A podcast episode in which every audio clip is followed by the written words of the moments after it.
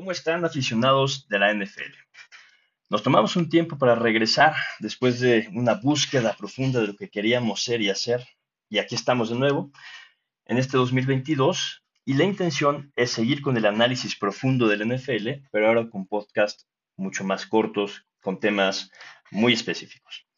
Así que, bienvenidos, y el día de hoy vamos a hablar de dos cosas. Deshaun Watson y por qué los dueños de los equipos están tan enojados con el Jimmy Haslam, el dueño de los cafés. Y vamos a hablar un poquito sobre los Chicago Bears. Hay mucha eh, diferencia de opiniones en cuanto si lo están haciendo bien, si lo están haciendo mal. vamos a hablar un poquito de eso.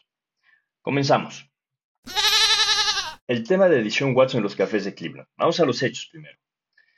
Le dan un contrato de 5 años y 230 millones garantizados. Garantizados de 2023 a 2026 el contrato es de 46 millones por año garantizados.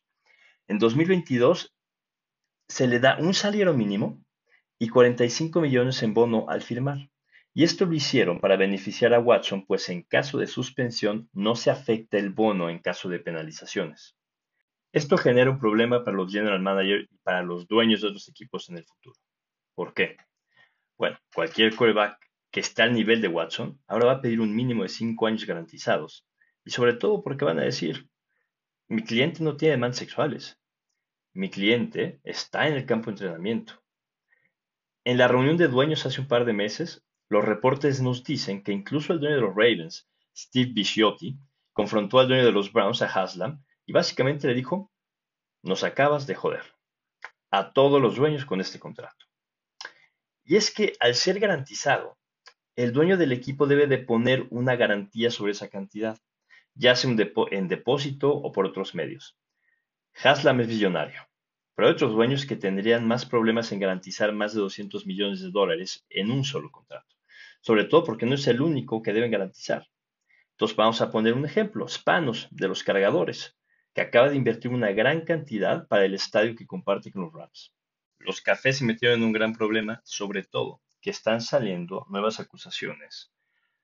Y es muy posible que Dishon Watson no juegue en esta temporada o al menos sea penalizado con varios partidos, 8 a 10 es lo que se está suponiendo.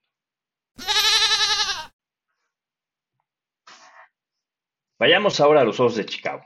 Nuevo régimen, por fin se deshacen de Nagy, que fue un caos y poco a poco vamos a entender qué tanto fue ese, ese caos que se había armado como consecuencia de Matt Nagy. Bueno, vamos a analizar ahorita a la línea ofensiva. Eh, se dice que son de las peores del NFL, que no, no están ayudando a Justin Fields. ¿Qué tan cierto es esto? Bueno, vamos a otra vez un poco de contexto. Eh, Matt Nagy contrata a Juan Castillo como, como coach de línea ofensiva en los últimos dos años. Y una característica de Juan Castillo es que le gusta tener mamuts en la línea ofensiva. Y el problema es que con el peso, pues te es más difícil mover. Y vamos a, tener un par de ejemplos. En 2021 seleccionaron a Larry Broom de Missouri en la quinta ronda. Acabó iniciando ocho partidos. Mientras jugaba en Missouri, jugó con un peso de 350 a 360 libras, es decir, 158 a 163 kilos, lo cual era muy, muy pesado. Logró bajar a 320 eh, libras, que equivale a 145 kilos para el Pro Day, y fue evaluado muy bien por los scouts en agilidad, aceleración, velocidad y salto vertical.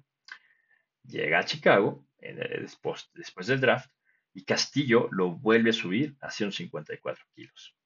Y lo mismo pasa con Tiven Jenkins, que lo seleccionó en la segunda ronda. Estaba en 141 kilos en el combine y acaba en 151 kilos bajo Juan Castillo simplemente no se podían mover, no tienen la agilidad. Imagínense ustedes subir en pocos meses 10 kilos y tratar de mantener la misma agilidad. Es, muy complicado.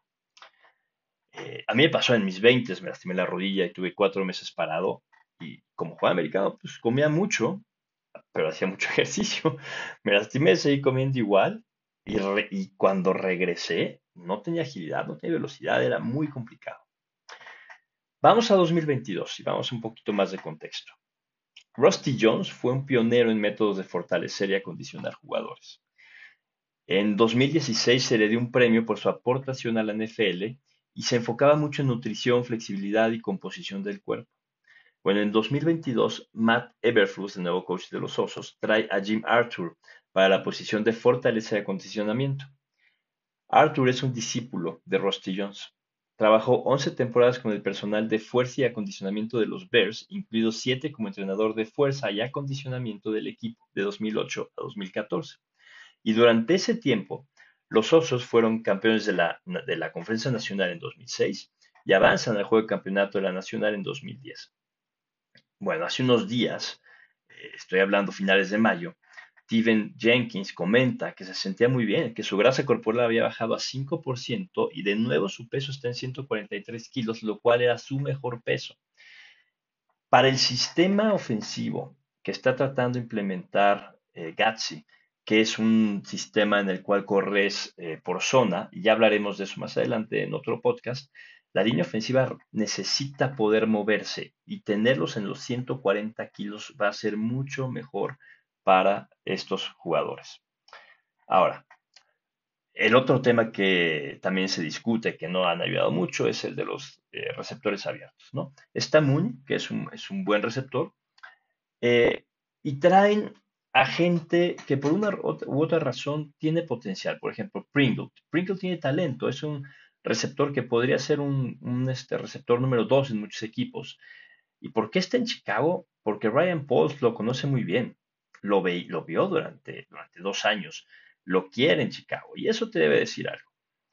A Equanimus Sam Brown lo entrenó por tres años Gatsi, lo conoce muy bien y Sam Brown también conoce el sistema de Gatsi. Y Gatsi lo firmó inmediatamente. Esto fue antes de que se supiera que Davante Adams iba a salir de Green Bay. Sam Brown estaba enterrado en el, en el, en el depth chart de los Packers. Entonces son son receptores que están listos para dar un brinco. Normalmente, la mayoría de los receptores tardan de dos a tres años en entender y adaptarse completamente a la NFL, que es lo que tienen estos receptores. E, es un equipo en reconstrucción. Están tratando de quitar el caos o el sistema que traía Matt. Estaban al inicio de la temporada 20, apenas con un eh, espacio de 20 millones en el tope salarial y ahorita para, con todos los movimientos que están haciendo, van a iniciar el próximo año arriba de 100 millones con espacio y tope salarial. Eh, hay varios receptores muy interesantes que me parece tienen la oportunidad de demostrar, ya sea porque vienen de lesiones, por un mal sistema, si pueden ser útiles y, y tendrás el próximo año todo el espacio salarial para poder hacer los contratos grandes una vez que tienes la base de un equipo joven hacia futuro. Gracias por escucharnos. Nos vemos en la próxima. Síganos en Twitter, Análisis NFL Latam. Gracias y hasta pronto. I just want us to do a job that we're capable of doing. They're on their home grounds. This makes it that much more difficult. Understand? If we die, we die together. You can get it done. You can get it done. What's more, you gotta get it done.